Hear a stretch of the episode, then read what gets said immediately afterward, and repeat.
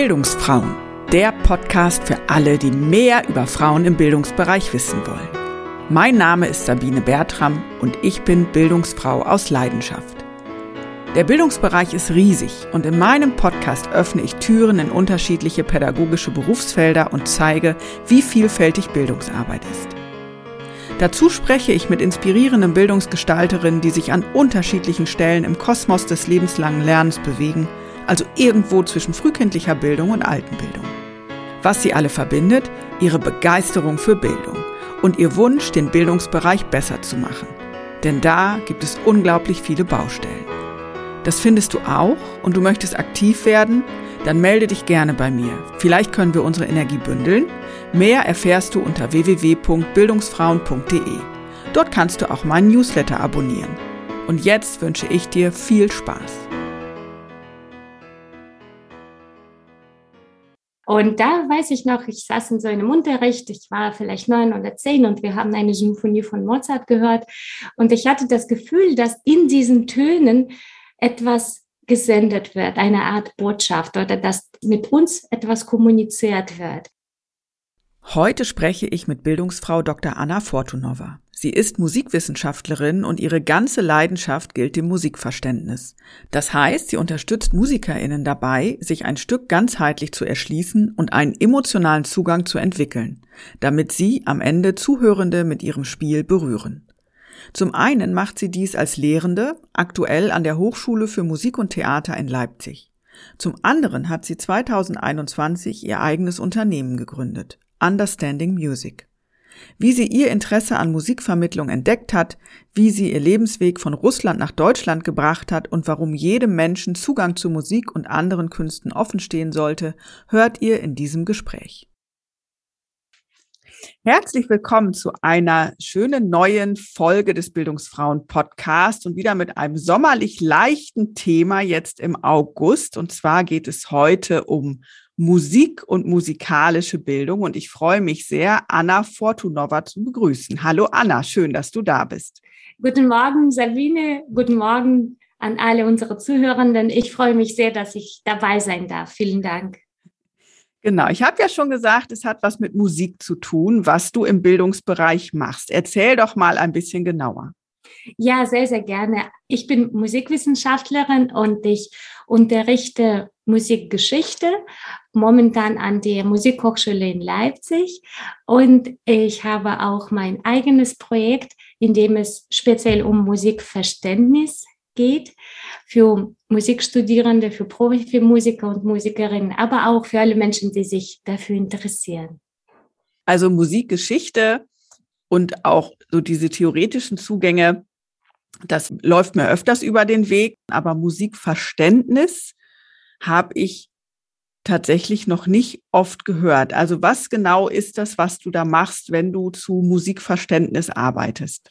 Ja, es geht darum, dass Musik wie auch alle anderen Kunstformen nicht nur jetzt mit Einführungsstrichen Unterhaltung, nicht nur dafür da sind, Spaß zu haben, wobei das ist auch wunderschön, man freut sich und diese Momente der Freude, ich glaube, kennen auch alle Menschen, die etwas Künstlerisches machen oder Musik zu hören oder malen, was auch immer, auf welchem Bereich auch immer des Lebens sie das tun. Aber Musik wie auch alle anderen Kunstformen sind auch Formen des Weltverständnisses, sind Arten und Weisen, wie man über die Welt nachdenkt, also sind Weltanschauungen und sozusagen auch philosophische Konzepte, die dahinter stehen, die aber von Menschen, von Künstlerinnen und Künstlern emotional erlebt werden.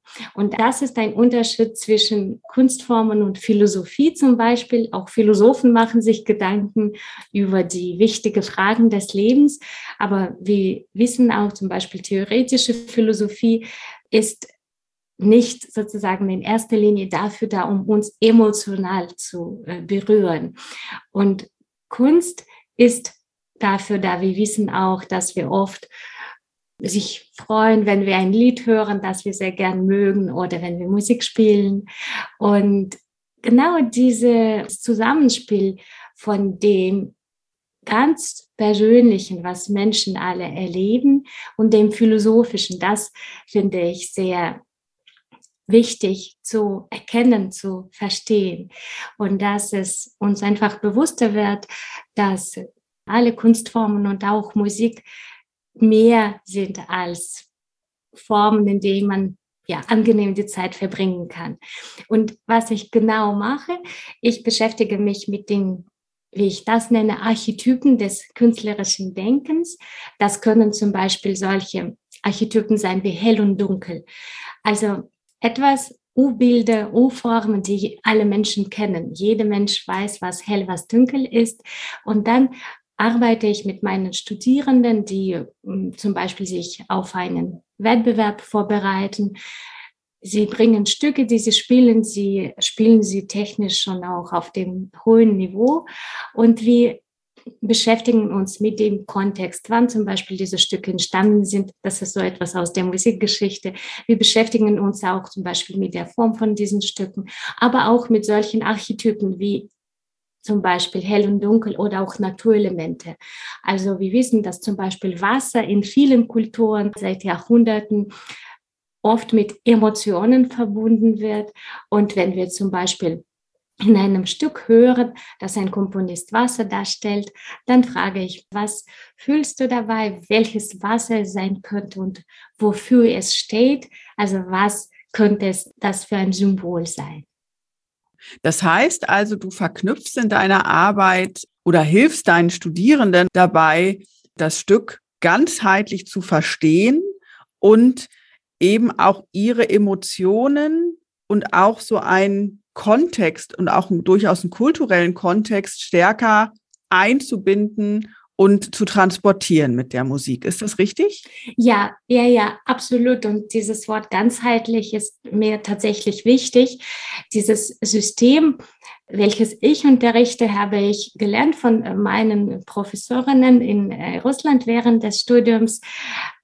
Es geht noch tiefer auf das sogenannte Stanislavski-System aus dem Schauspiel eigentlich und man kann das natürlich nicht sozusagen eins zu eins auf die Musik übertragen.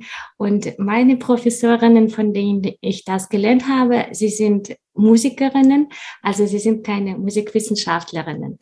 Und ich verknüpfe das mit Musiktheorie, mit Musikwissenschaft und mit rein sozusagen musikalischen Elementen, die Musikern, Musikerinnen helfen, dass diese Stücke besser zu verstehen und das von unterschiedlichen Standpunkten auszusehen. Und wenn da zum Beispiel auch uns hilft, ein Gedicht zu lesen, dann bitte ich darum, dass der Student oder die Studentin dieses Gedicht liest und dass wir auch dann auch drüber sprechen oder auch ein Gemälde oder eine Szene aus einem Film. Also ich schaue tatsächlich, das versuche das auch möglichst ganzheitlich zu machen und natürlich nicht in die Verantwortungsbereiche von meinen Kollegen Kolleginnen zu gehen, also Hauptfachlehrer zum Beispiel. Also ich würde nicht an Technik, speziell an, an der Technik mit Studierenden arbeiten und auch andere Aspekte sozusagen, man, man unterstützt sich gegenseitig. Und bei mir geht es um diese so, so etwa kann man sich vorstellen, wie ein Schauspieler an der Rolle arbeitet. Für uns ist für ein ziemlich langes Musikstück, komplexes Musikstück, ist wie eine komplexe große Rolle, wie zum Beispiel Hamlet oder Faust. Und dann, dann arbeiten wir an, an diese Rolle gemeinsam. Und mein Ziel ist es aber, dass Studierende oder Kundinnen möglichst schnell selbstständig das selber machen. Also, dass sie mich möglichst schnell nicht mehr brauchen. Ja, spannend. Danke. Also ich ne, wusste vorher gar nicht, dass es das so gibt und finde das total interessant, eben deinen ganzheitlichen Ansatz an der Stelle. Jetzt hast du gerade schon äh, durchblicken lassen, du hast in Russland studiert. Wie hast du denn dein Interesse an Musik und auch an Musikvermittlung und an diesem ganzheitlichen Ansatz, wie hast du das Interesse entdeckt und wie war auch dein Weg dahin, vom Kind sozusagen bis jetzt, wo du jetzt bist? Ja, eine sehr spannende Frage, finde ich, weil ich wollte das tatsächlich, seitdem ich vielleicht so neun, zehn war, konkret, ich wollte zum Beispiel nie Konzertpianistin werden. Ich wollte tatsächlich Musik vermitteln.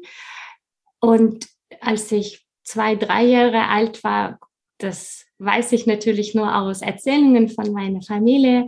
Meine Oma, meine Mutter haben gesehen, dass ich vom Radio sitze und dass ich dann gern Musik höre. Und dann, als ich fünf war, haben sie mich zu einer Klavierlehrerin gebracht und ich habe das auch sehr, sehr gern gemacht, also sehr gern Klavier gespielt. Und als ich dann sechs war, meinte meine erste Klavierlehrerin, dass es für mich gut wäre, wenn ich in eine Musikschule gehe. Und das System ist, vielleicht ganz kurz, ist etwas anders.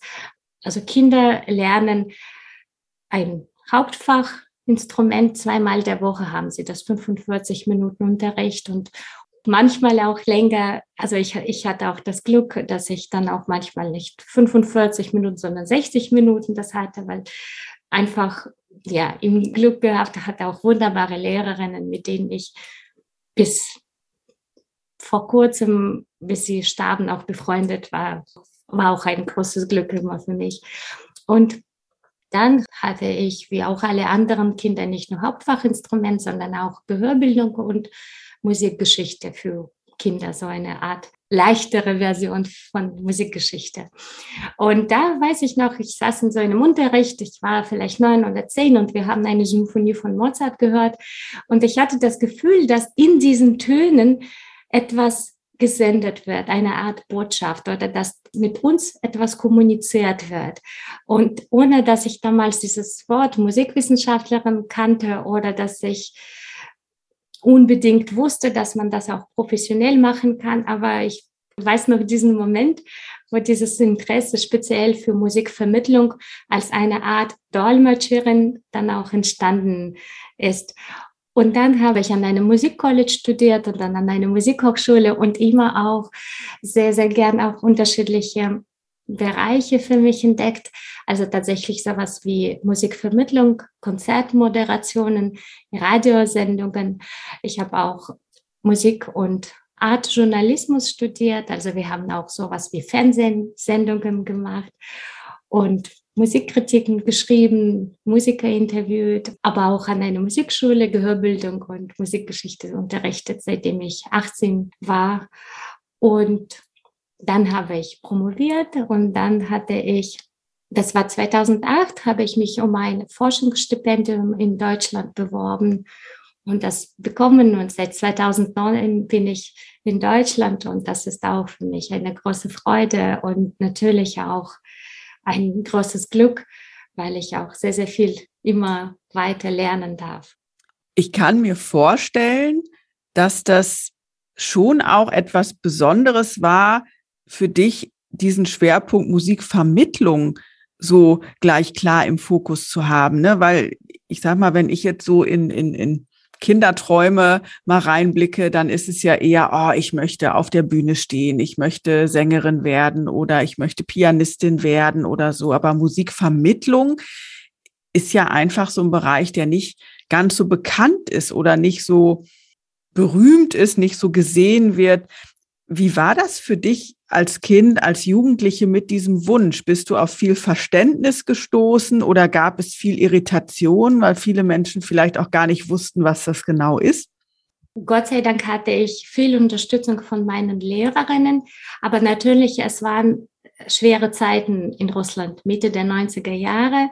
Und ich verstehe auch meine Mama, die sagte, oh Gott, was, was, was willst du denn damit? Vielleicht gehst du lieber Jura studieren oder BWL studieren. Überhaupt Musik, das waren wirklich sehr, sehr schwere Zeiten, wo ähm, ja, Gelder gekürzt wurden und äh, speziell äh, der Kulturbereich auch sehr, sehr gelitten hat.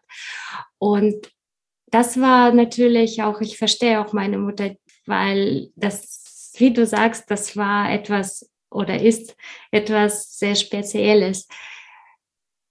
Das hat mich aber davon nicht abgehalten, wie das oft bei Teenagern, Jugendlichen ist. Man macht so sein Ding. Und ähm, zum Glück aber seitens meinen Lehrerinnen, seitens auch meinen Freundinnen, die auch das am Musikcollege, die sozusagen dasselbe studiert haben. Ja, und kann man denn Musikvermittlung auch direkt studieren oder hast du sozusagen aufgrund deiner intuitiven Idee, sage ich jetzt mal, deinen Weg selber gesucht und wie aus so Puzzleteilen die Inhalte, die du brauchst, dafür selber zusammengestellt? Wie muss ich mir das vorstellen? Ich wusste dann, dass, weil mir das meine Lehrerinnen an Musikschule gesagt haben, dass man Musiktheorie an einem Musikcollege studieren kann, also ab 15 bis 19 und dann ab 19 an einer Musikhochschule Musikwissenschaften. Und das ist auch natürlich eine wunderbare Basis. Und ich bin dann auch weiterhin als Musikforscherin tätig. Ich finde, das eine unterstützt das andere. Also speziell Musikvermittlung man kann zum Beispiel in Deutschland Master Musikvermittlung studieren.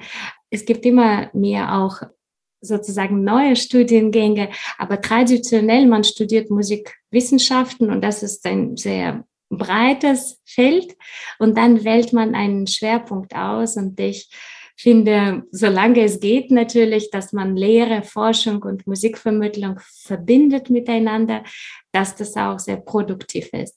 Also das kam alles aus dem äh, Studium der sozusagen der Grundfäche Musiktheorie, Musikgeschichte, Musikwissenschaften. Und ich fand das immer sehr produktiv. Du hast ja die Sorge deiner Mutter schon benannt, so hm, Kulturbereich ist schwierig, willst du nicht vielleicht lieber Jura studieren? Also ich kann mir vorstellen, dass viele Menschen, die in künstlerisch kreative Bereiche streben, die Sorgen ihrer Eltern hören an der Stelle. Wie war denn so dein, dein Einstieg oder wie ist es überhaupt mit Jobs viel freiberuflich oder gibt es auch feste Stellen? Wie, wie funktioniert das so? Wie muss ich mir das vorstellen? Ja, natürlich viele, viele Kolleginnen und Kollegen machen freiberufliche Jobs. In Russland ist es wiederum auch ein etwas anderes System, wie auch in anderen Ländern, soweit ich weiß, zum Beispiel auch England.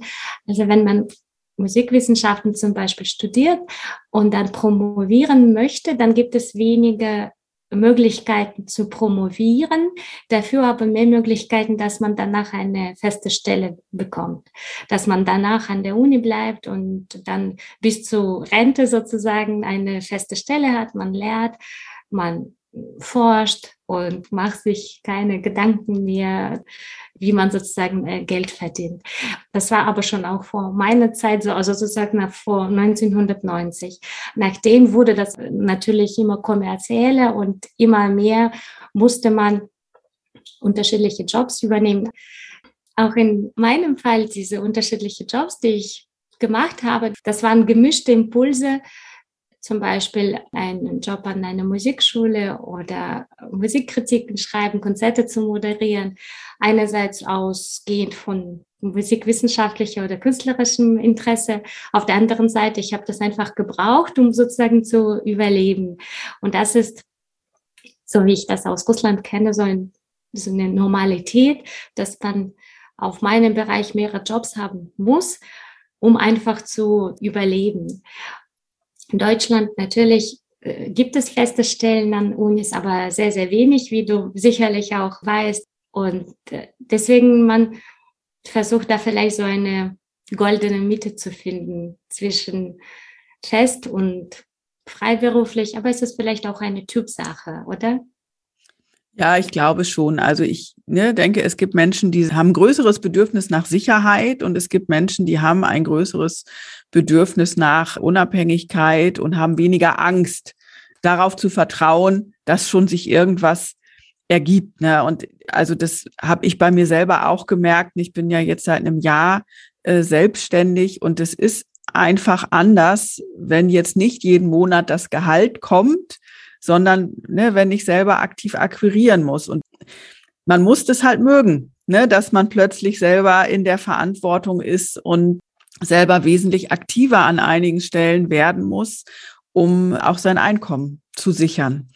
Was hat dich dann bewogen, dann äh, 2008, 2009 nach Deutschland zu gehen, weil das ist ja schon auch ein großer Einschnitt und da du jetzt auch immer noch in Deutschland bist, also war das ja eine ganz große Lebensentscheidung offensichtlich. Ja, das stimmt. Das kam wiederum von meinen Doktormüttern, von meinen Professorinnen, die gesagt haben, so jetzt hast du hier so vieles ausprobiert. Jetzt wäre gut für deine Weiterentwicklung, dass du in ein anderes Land gehst und sich in anderen kulturellen Kontexten bewegst, sich mit Kollegen unterhältst und weiter, weiterkommst, weil sie immer gesagt haben, ein Lehrerberuf jetzt im weitesten Sinne des Wortes heißt, du lernst selbst dein ganzes Leben lang. Und in dem Moment, in dem du das aufhörst, bist du eigentlich kein guter Lehrer oder keine gute Lehrerin. Und das, also sozusagen immer eine Schülerin zu sein, jetzt in dem Sinne, dass man immer weiter lernt, immer, dass man diesen Weg geht. Und das war ihnen immer wichtig und das haben sie mir auch immer vermittelt, meine Professorinnen. Und Deutschland war für mich natürlich ein Land, mit dem ich mich, obwohl ich noch nie bis dahin in Deutschland war, sehr identifiziert habe, weil natürlich in der Musikgeschichte in Russland als erstes lernt man über Bach, dann lernt man Haydn, dann lernt man Mozart, dann lernt man Beethoven. Und wir hatten ein Schulbuch für Musikgeschichte, da sieht man ein, ein Foto von der Thomaskirche in Leipzig, zum Beispiel, wo Bach 27 Jahre als Musiker auch unterschiedlichste Aufgaben übernommen hat, als Organist und äh, Chorleiter und äh, was das alles sehr, sehr vielfältig war, was er auch dort machen musste. Und das heißt, das war für mich auch sehr, sehr faszinierend. Nur ich wusste gar nicht, wie das gehen würde. Und dann habe ich einfach im Google eingegeben auf Englisch, weil ich auch Deutsch in Deutschland lernen durfte. Ich habe auf Englisch eingegeben Scholarships, Grants und zunächst habe ich einige in den USA gefunden für Menschen, die schon promoviert sind. Und alle Deadlines waren abgelaufen und außerdem wollte ich auch nach Deutschland. Und dann habe ich ein, ein Stipendium, Forschungsstipendium der Alexander von Humboldt Stiftung in äh, Bonn gefunden. Und dann wusste ich immer noch nicht, kannte auch niemanden in Deutschland. Und äh, dann äh, habe ich einen äh, Professor, der ein Gutachten auf meine Doktorarbeit geschrieben hat, ist Professor in Moskau, äh, habe ich ihn gefragt, ob er jemanden kennt, der sich auch für die Bereiche interessiert, die für mich auch wichtig sind. Und er hat äh, Professor Dr. Steffen Weiß in Hannover empfohlen, hat gesagt, Sie können mir ja schreiben. Und ich habe eine Mail geschrieben, dass ich jetzt mit meiner Doktorarbeit fertig bin und ich würde mich um dieses Stipendium bewerben. Und äh, ob das dann möglich wäre, an der Musikhochschule in Hannover zu forschen. Und er hat dann gesagt, ja, natürlich, wenn das klappen würde, dann sie sind hier mit dem Forschungsthema für ein Jahr, für zwölf Monate war das äh, willkommen. Das heißt, das war, als ich ging. Ich war der Meinung, ich würde nach einem Jahr wieder zurück in Russland sein. Ich hatte auch eine feste Stelle an einer Uni, wo ich Musikgeschichte unterrichtet habe und ich dachte, ich gehe dann wieder zurück und das wird eine Erfahrung für mich, die mich reicher macht. Aber das war nicht so gedacht, dass ich länger bleibe oder nie wieder sozusagen nach Russland gehe. Es war keine Immigration in dem Sinne, sondern eher wie eine, habe ich mir das so vorgestellt, wie eine längere Dienstreise sozusagen. Und äh, was ist dann passiert, dass du in Deutschland geblieben bist? Also, oder bist du zwischendurch nochmal zurück nach Russland? Wie war das? Nein, tatsächlich nicht. Das war, als ich kam, ich durfte auch erstmal vier Monate Deutsch lernen. Das war auch ein Teil von diesem Stipendium. Ist auch ein wunderbares Stipendium. Wenn uns jetzt jemand hört, der schon promoviert hat, frisch oder auch etwas länger, ob in Deutschland oder in anderen Ländern. Es gibt unterschiedliche Möglichkeiten und das ist ein sehr, sehr gutes Stipendium, das ich jetzt auch empfehlen kann, weil man eben eine Möglichkeit hat, Sprache zu lernen. Und wir hatten sogar dann eine Möglichkeit, eine Reise durch Deutschland zu machen mit einem Bus, beziehungsweise waren zehn Busse sogar. wir, das heißt mein Mann und ich, also die Ehepartner, Partnerin durften dann auch dabei sein. Das ist wirklich eine wunderbare Gelegenheit für Menschen, die forschen möchten. Und dann habe ich erfahren, dass man das um noch zwölf Monate verlängern darf, wenn man vor Ort feststellt, es gibt mehr zu tun, als man im Vorfeld gedacht hat. Also man musste noch einen Antrag stellen, den ich dann auch gestellt habe. Und der wurde dann auch bewilligt. Und dann haben wir einen weiteren Antrag gestellt, um ein neues Projekt durchführen zu können. Es ging um deutsch-russische Musikbegegnungen 1918 bis 1933. Da waren auch mehrere Kolleginnen und Kollegen aus unterschiedlichen Ländern beteiligt, aus Großbritannien, aus Österreich, aus Russland, aus der Ukraine und natürlich auch aus Deutschland. Und das war dann sozusagen meine dritte Stelle, wenn man so möchte, die ich hatte. Und dann hatte ich Gelegenheiten an dem Forschungszentrum Musik und Gender an der Musikhochschule in Hannover zu arbeiten. Auch das war ganz, ganz wunderbar. Und dann hatte ich Gelegenheiten an der Uni in Siegen und Leipzig und Potsdam zu unterrichten. Also es hat sich so entwickelt und ich bin auch natürlich sehr froh und dankbar darüber. Und wie hat sich dann deine Selbstständigkeit da reingeschlichen? Also wann hast du angefangen, auch nebenbei dein Standbein aufzubauen? Genau, das ist eigentlich sehr interessant, weil das offiziell war das vor einem Jahr wie bei dir. Und das Standbein hatte sich fast selbst entwickelt, weil als ich Seminare gegeben habe, zum Beispiel an der Musikhochschule in Hannover zu unterschiedlichen Themen, etwa ein männlicher und ein weiblicher Blick mit dem Fragezeichen, Johann Sebastian Bach und Sophia Gubaidulina. Sophia Gubaidulina ist eine lebende, Gott sei Dank lebende Komponistin, die sich viel auch zum Beispiel mit religiösen Themen in ihrem in ihrer Musik beschäftigt. Und ich habe ein Seminar zu beiden gemacht, aber dann weitere Seminare zu Themen Musik und Freiheit. Oder jetzt mache ich zum Beispiel in Leipzig an der Musikhochschule, halte ich eine Vorlesung zur Musikgeschichte ab 1900. Und ich habe gemerkt, dass wenn man eine Gruppe von Studierenden hat, auch wenn es eine kleine Gruppe ist, also 15 Studierende, keine 30, keine 200, 300, wie man aus Vorlesungen an großen Unis kennt. Es ist eine Besonderheit von solchen Fächern wie mein Fach. Man hat nicht normalerweise keine 200 Studierende in einer Vorlesung, man hat vielleicht 15, vielleicht 30. Und dann habe ich aber gesehen, dass da immer noch Fragen bleiben, individuelle Fragen zu den Stücken, die Studierende spielen, die man nicht beantworten kann.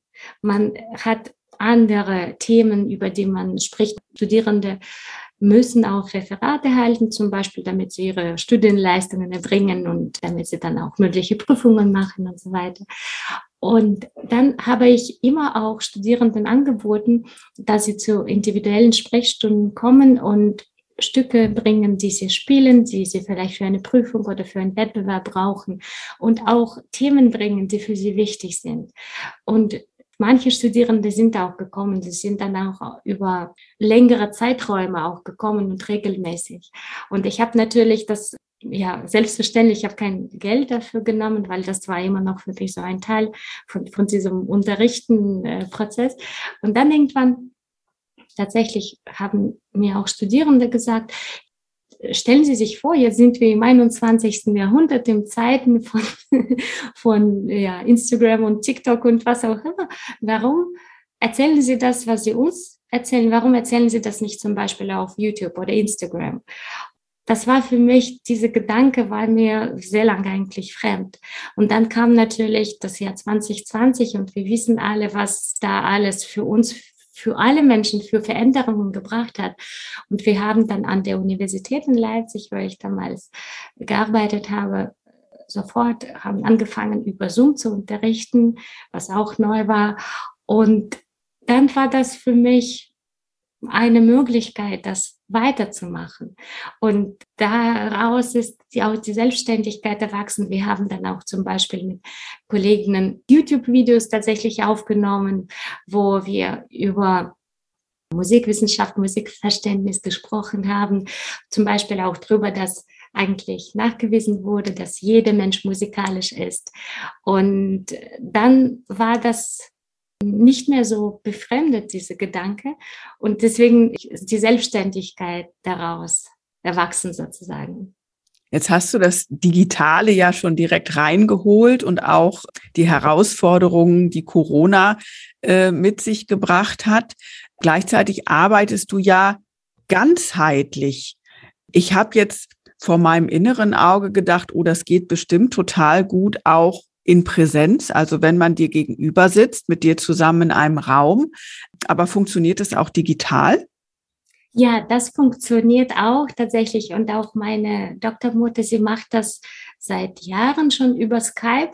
Das war für mich wirklich sehr interessant und sehr neu. Und ich durfte auch mal beobachten, also einfach dabei sein und beobachten, wie sie das macht. Und ich habe gemerkt, dass das funktioniert auch. Natürlich, ich bin immer noch der Meinung, dass Präsenz immer noch besser ist. Aber auch das Digitale hat ihre Vorteile, wenn man so möchte. Ich habe jetzt zum Beispiel einen Club für Musikstudierende ins Leben gerufen, damit man sich frei austauschen kann über Musik, über wichtige Fragen des Studiums, des Lebens, so wie wir das aus der Musikgeschichte aus dem 19. Jahrhundert zum Beispiel kennen. Komponisten wie Chopin, Liszt, Berlioz, zum Beispiel in Paris. Sie haben sich in Salons getroffen und sie haben sich ausgetauscht über ihre Musik, über Literatur, über letzte Ereignisse in der Gesellschaft und so weiter und so fort. Und da jetzt in meinem Club Musikstudierende in unterschiedlichen Städten sind, dann ist dieser Online-Club eine Möglichkeit, sie alle zu verbinden ich plane auch, dass wir uns vor Ort treffen, dass wir zum Beispiel sagen, wir fahren nach Berlin und wir gehen in die Philharmonie oder wir besuchen Museen, dass wir uns auch in Präsenz treffen. Aber das funktioniert auch.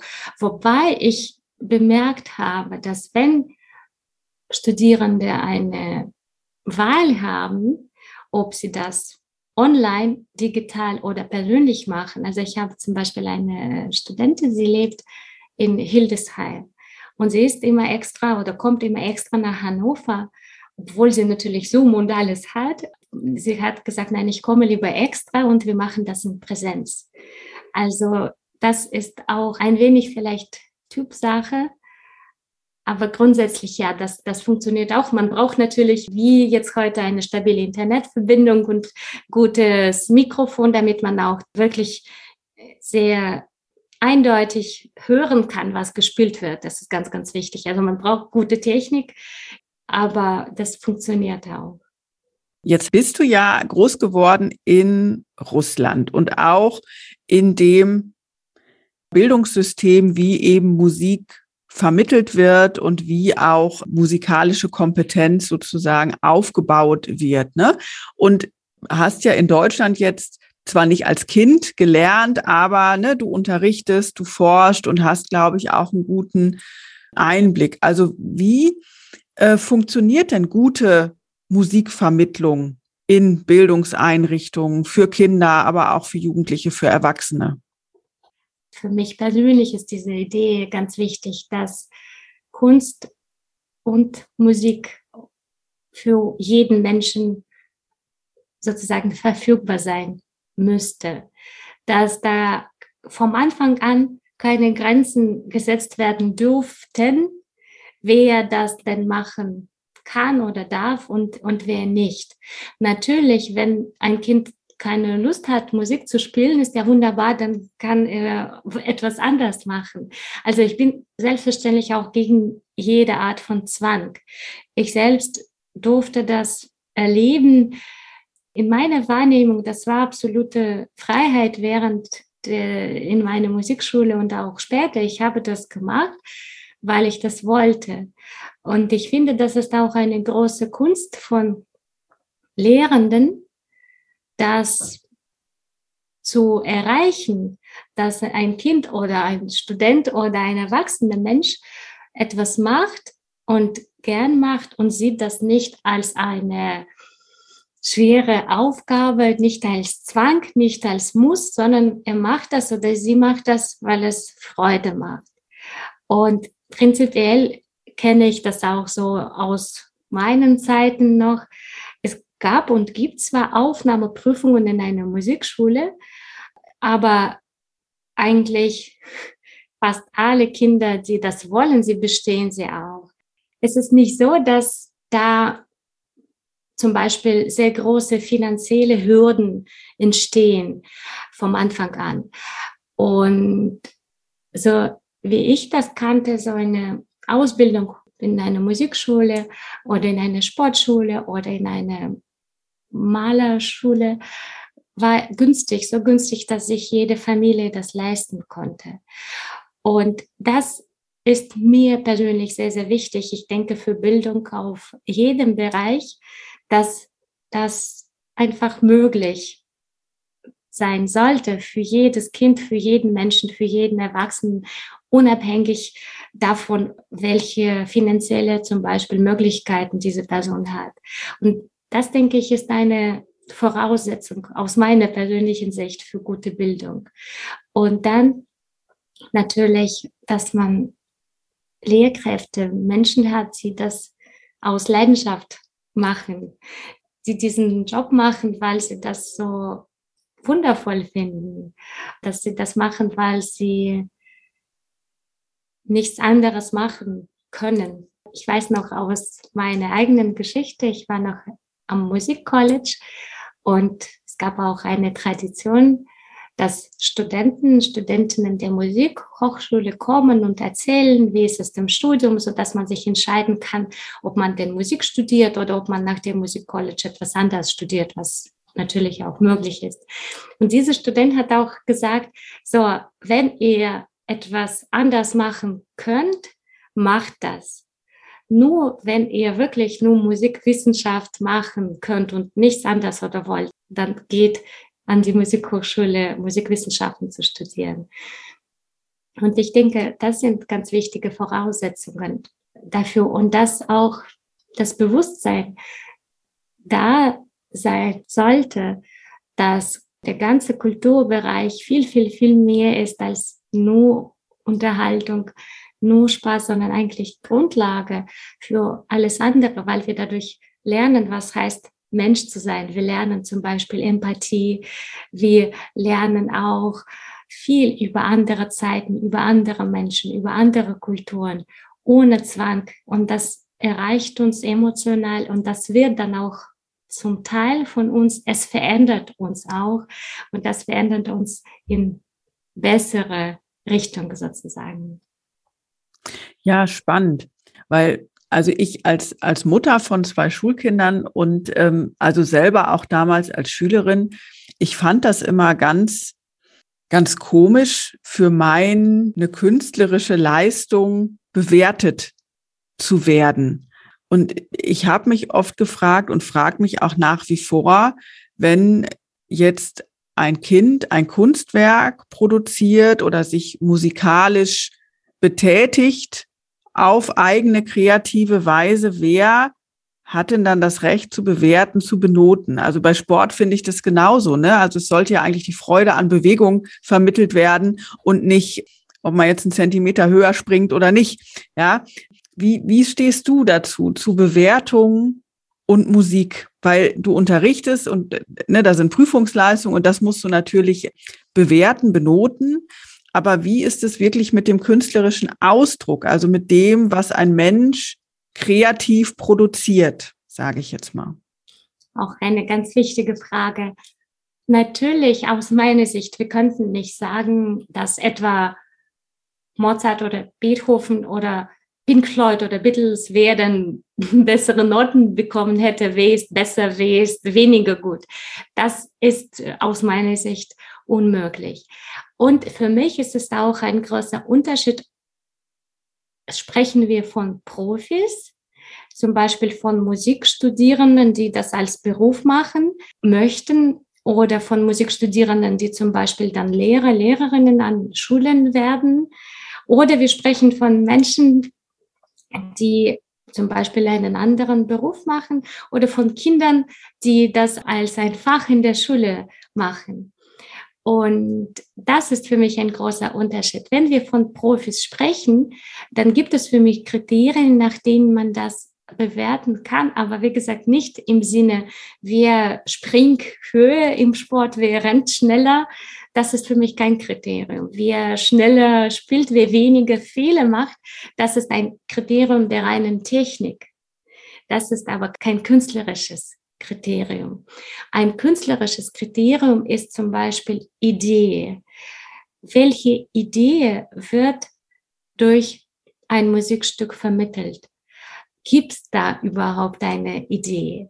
Und ein Kriterium wäre für einen Musiker, der ein Stück spielt, wie tief hat er diese Idee verinnerlicht und wie ausdrucksvoll oder wie genau drückt er durch sein Spiel diese Idee aus.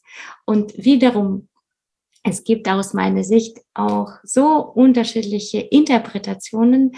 Manche sind zum Beispiel viel schneller, manche sind viel lauter und, und so weiter. Und manchmal gibt es auch, dass wie ein Schauspieler, er deutet eine Rolle komplett neu. Er deutet seine Rolle komplett anders. Und auch das ist möglich und auch das kann auch sehr, sehr überzeugend sein, so dass man aus meiner Sicht wirklich auch mit Bewertungen sehr, sehr, sehr vorsichtig sein muss. Ich bin eher dagegen. Ich bin eher so für Impulse, Fragen als Noten. Speziell natürlich bei Kindern.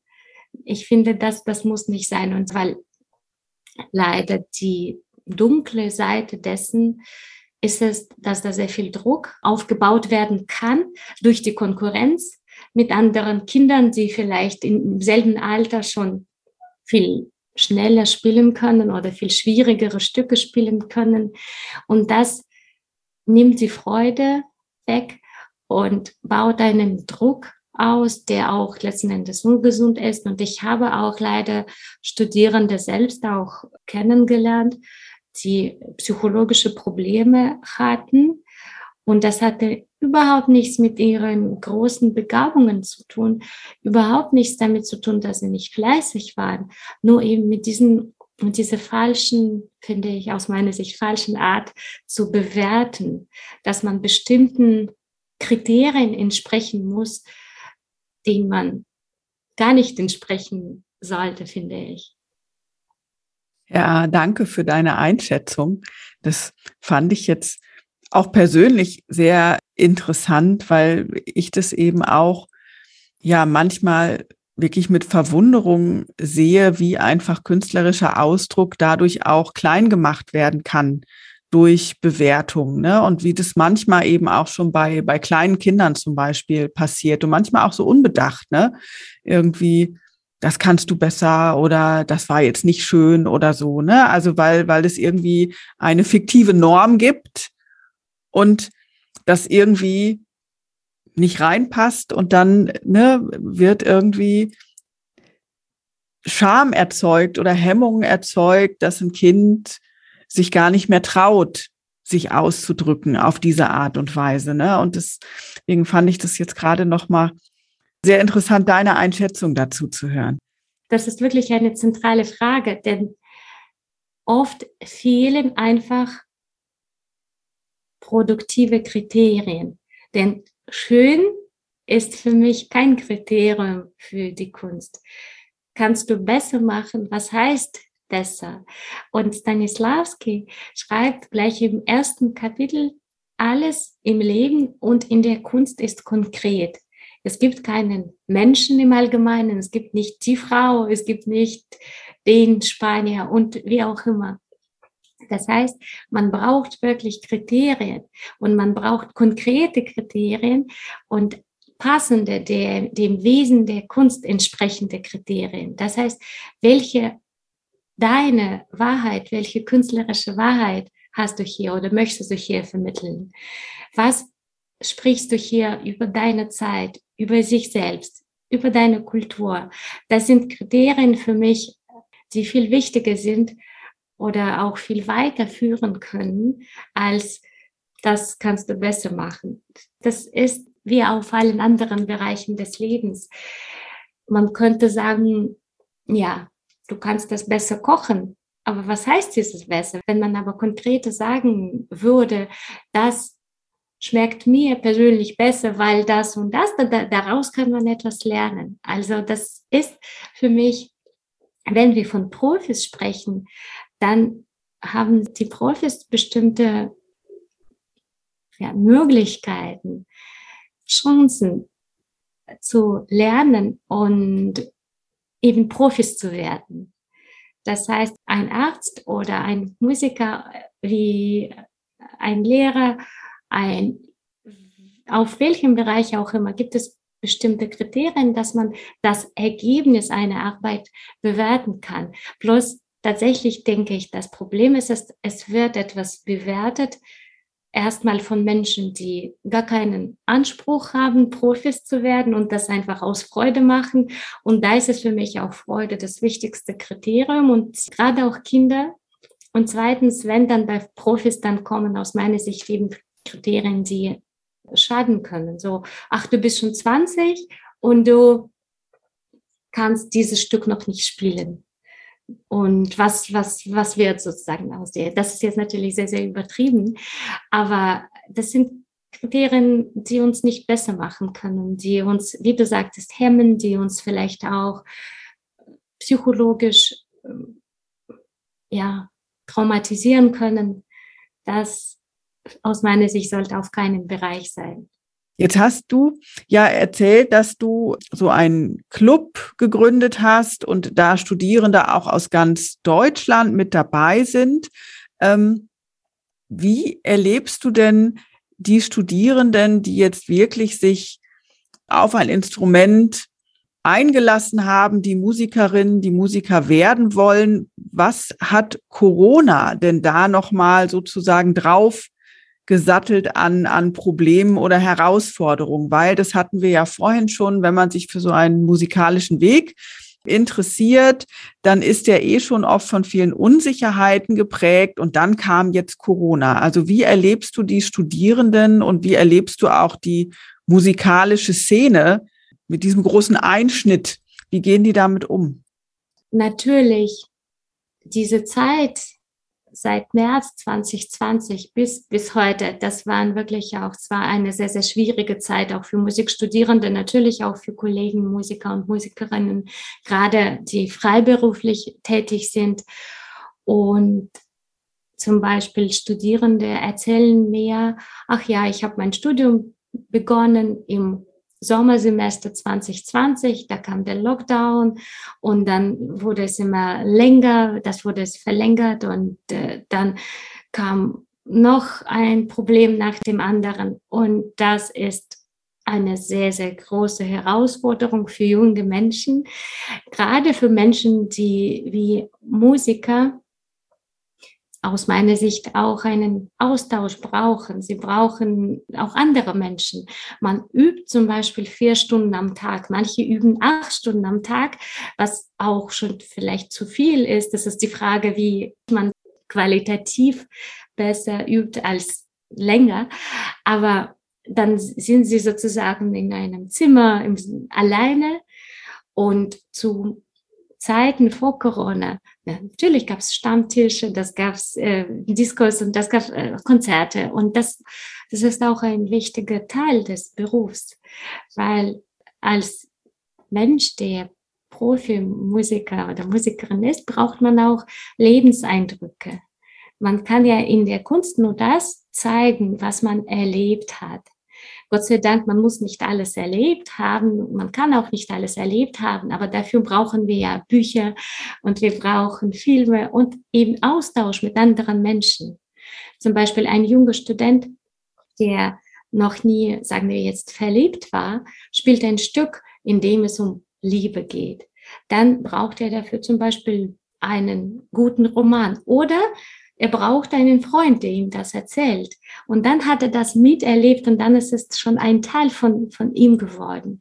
Und natürlich, das war eine große Herausforderung, manchmal auch natürlich dramatische Herausforderung für sehr, sehr viele Musikstudierende, gerade solche, die auf dem digitalen Bereich bis dahin nicht sehr viel unterwegs waren, was man, weil man das auch nicht unbedingt gebraucht hat. Man hatte zum Beispiel ja, Unterricht bei dem Professor, natürlich in Präsenz. Und da hatte man ein paar Kurse und alles andere. So vieles entsteht in Gängen, wenn man durch Musikhochschulen geht. Man hört so viele Sprachen, man hört auch viel Englisch und zum Beispiel. Und das finde ich so wundervoll. Und natürlich, man kann nur hoffen, dass das besser wird. Und das war auch eine der Ideen hinter diesem Club speziell, weil ich in, auch wenn in kurzen Gesprächen mit Studierenden aber rausgehört habe, wie schwierig das für sie war, nicht sich mit anderen zu, zu treffen, nicht mehr reisen zu können und, und, und so weiter und so fort. Und speziell zum Beispiel für Studierende, die aus unterschiedlichen Ländern nach Deutschland kommen zum Studieren, um zu studieren. Und auf dem musikalischen Bereich gibt es einige. Wie kann man sich das vorstellen? Man kommt in ein Land, man hat die Sprache noch nicht gelernt, man würde sie lernen durch den Austausch. Und dann ist es aber gar keine Möglichkeit dazu. Also das Schlimmste, was ich gehört habe von einem Kollegen aus einer Stadt in Deutschland, dass ein äh, Student, ähm, internationaler Student, sich wirklich das Leben genommen hat in, in einem Studentenwohnheim, ähm, aus welchen Gründen auch immer. Äh, aber auch, auch, das ist natürlich das Schlimmste, was passieren kann. Aber dazwischen gab es sehr viele auch äh, Probleme und manche haben auch aufgehört zu studieren. Auch Kollegen, die feste Stellen hatten an Hochschulen, auch da kenne ich einige Fälle, haben einfach aufgehört und manchmal auch ausgewandert. Also das sind natürlich große, große Probleme oder es gab, die wir noch lösen müssten, denke ich. Und wenn du jetzt mal so ein bisschen sag mal, in die Zukunft blickst und dir auch was, was wünschen darfst. Also was wünschst du dir für den musikalischen Bereich, für musikalische Bildung, an Strukturen, an Möglichkeiten? Was sollte deiner Ansicht nach passieren, damit ja musikalische Bildung gut zukunftsfähig funktionieren kann?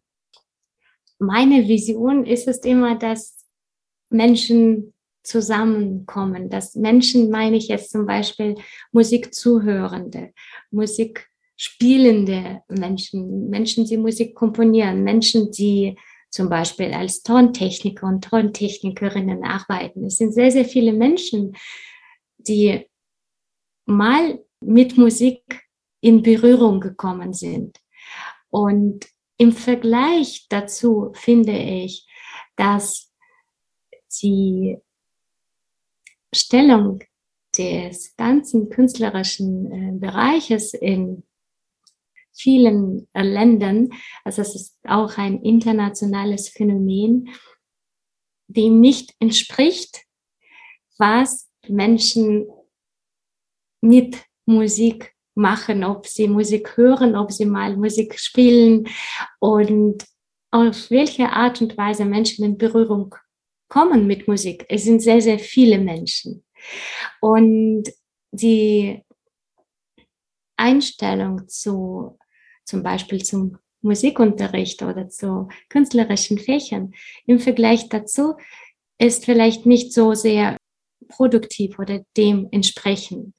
Das heißt, meine Vision wäre es, dass es bei Musikstudierenden zum Beispiel und auch bei Kollegen, bei uns allen, der Gedanke vielleicht noch bewusster wird, dass wir etwas machen, was wirklich wichtig ist. Das ist keine Luxus, das ist nicht etwas, worauf man verzichten kann. Sonst hätten wir nicht das Phänomen, dass Menschen durch die ganze Menschheitsgeschichte Kunst selbst machen. Wir kennen ja die Hüllenmalereien. Wir wissen, dass auch zu schwierigsten Zeiten Menschen gesungen haben, getanzt haben, auch zum Beispiel selbst in, in KZs. Und das kann man sich auch kaum vorstellen manchmal, wie das überhaupt möglich wurde. Aber das zeigt uns, dass das Künstlerische ein Teil von jedem Menschen ist. Und deswegen ist es meine Vision, dass es auch jedem Menschen möglich wird, das Künstlerische zu entfalten, auf welchem Bereich des Lebens auch immer. Und wenn wir speziell von der musikalischen Bildung sprechen, ist es meine Vision, dass wir alle noch bewusster werden, dass wir alle noch bewusster zum Beispiel Stücke spielen, die wir spielen, dass wir als Menschen, die in Konzerte gehen, dass wir den Wunsch haben, das als eine Art Botschaft zu verstehen und als ob mit uns ein Freund sprechen würde, der uns vielleicht einen guten Ratschlag gibt oder einfach nur zuhört oder einfach nur Zuspruch zeigt, einfach nur zeigt, ich bin da, ich, ich höre dir zu und dass wir dadurch ja, wenn man so will, die Welt etwas besser machen. Und speziell, was jetzt mich als Musikwissenschaftlerin betrifft, ich finde es wichtig, diese Brücken zu bauen und den Gedanken zu vermitteln, dass man Musik auch als eine Art ja, philosophisches Konzept verstehen kann und fühlen kann und dadurch auch die Welt verändern. Natürlich in extremsten Situationen kann kein Song wie Imagine von John Lennon keinen Krieg beenden. Aber in einer mittelfristigen, in einer längerfristigen Perspektive, es kann uns unterstützen, dass wir vielleicht gar nicht in solche Situationen kommen im Kleinen, so wie Eltern den Kindern sagen ja nicht, diese Blume kaputt machen, sie ist lebendig. Und dass wir auch das durch die Kunst lernen, dass wir einfach aufmerksamer zuhören, zu dem, was daraus uns vielleicht mal gefragt wird, mal mit zu uns gesagt wird. Das wäre meine, meine große Vision. Vielen Dank für die Einblicke, die ja Lust auf Zukunft machen tatsächlich.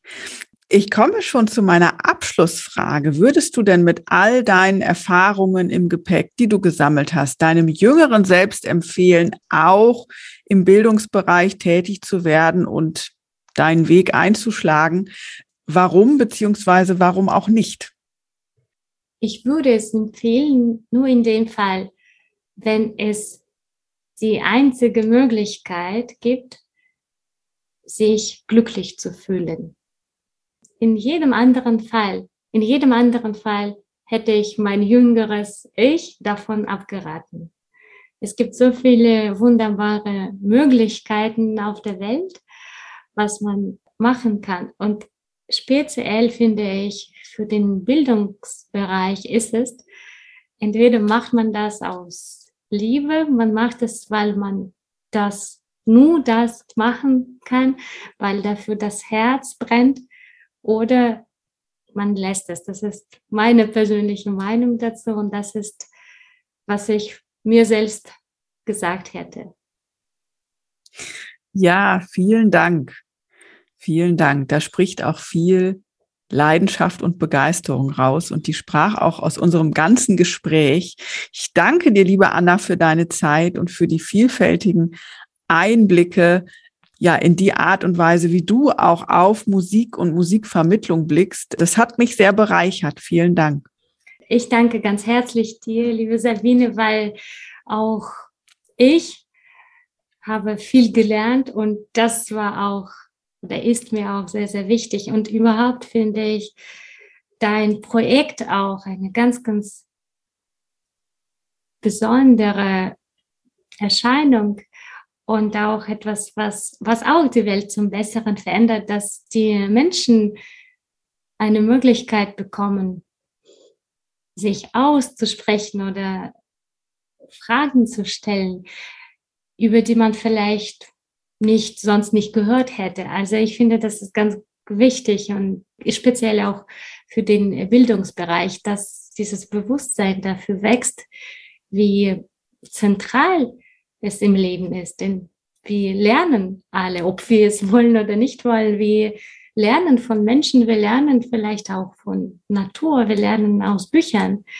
Und von diesem Standpunkt aus gesehen ist der Bildungsbereich auch zentral in unserem Leben. Und ich wünsche dir und deinem Projekt natürlich auch weiterhin viel Zuspruch, viel Erfolg und ganz, ganz viele wunderbare Zuhörende und natürlich auch sehr interessante Gäste. Wow, so viel Begeisterung habe ich aus jedem Wort von Bildungsfrau Anna Fortunova herausgehört. Sie lebt Musik und hat einen unglaublich großen Antrieb, auch anderen Menschen Zugänge zur Musik und zum Musikverständnis zu eröffnen. Besonders nachgedacht habe ich über den Aspekt, dass gerade Künstlerinnen für ihre Arbeit Austausch und Anregungen von außen benötigen. Die Frage, welche Auswirkungen digitales Studium, geschlossene Cafés und Konzerthäuser sowie Vereinzelung auf die Qualität von Kunst haben, hatte ich mir tatsächlich noch nie gestellt. Und du? Und wieder gab es spannende weibliche Einblicke in den Bildungsbereich. Du willst mehr? Weitere Folgen findest du auf www.bildungsfrauen.de und natürlich überall, wo es Podcasts gibt. Dort kannst du auch gerne ein Like dalassen. Du willst nichts verpassen? Dann folge mir auf Instagram oder LinkedIn. Und ich freue mich auch, wenn du mir einen digitalen Kaffee spendierst für diese Folge. Die Links findest du in den Show Notes.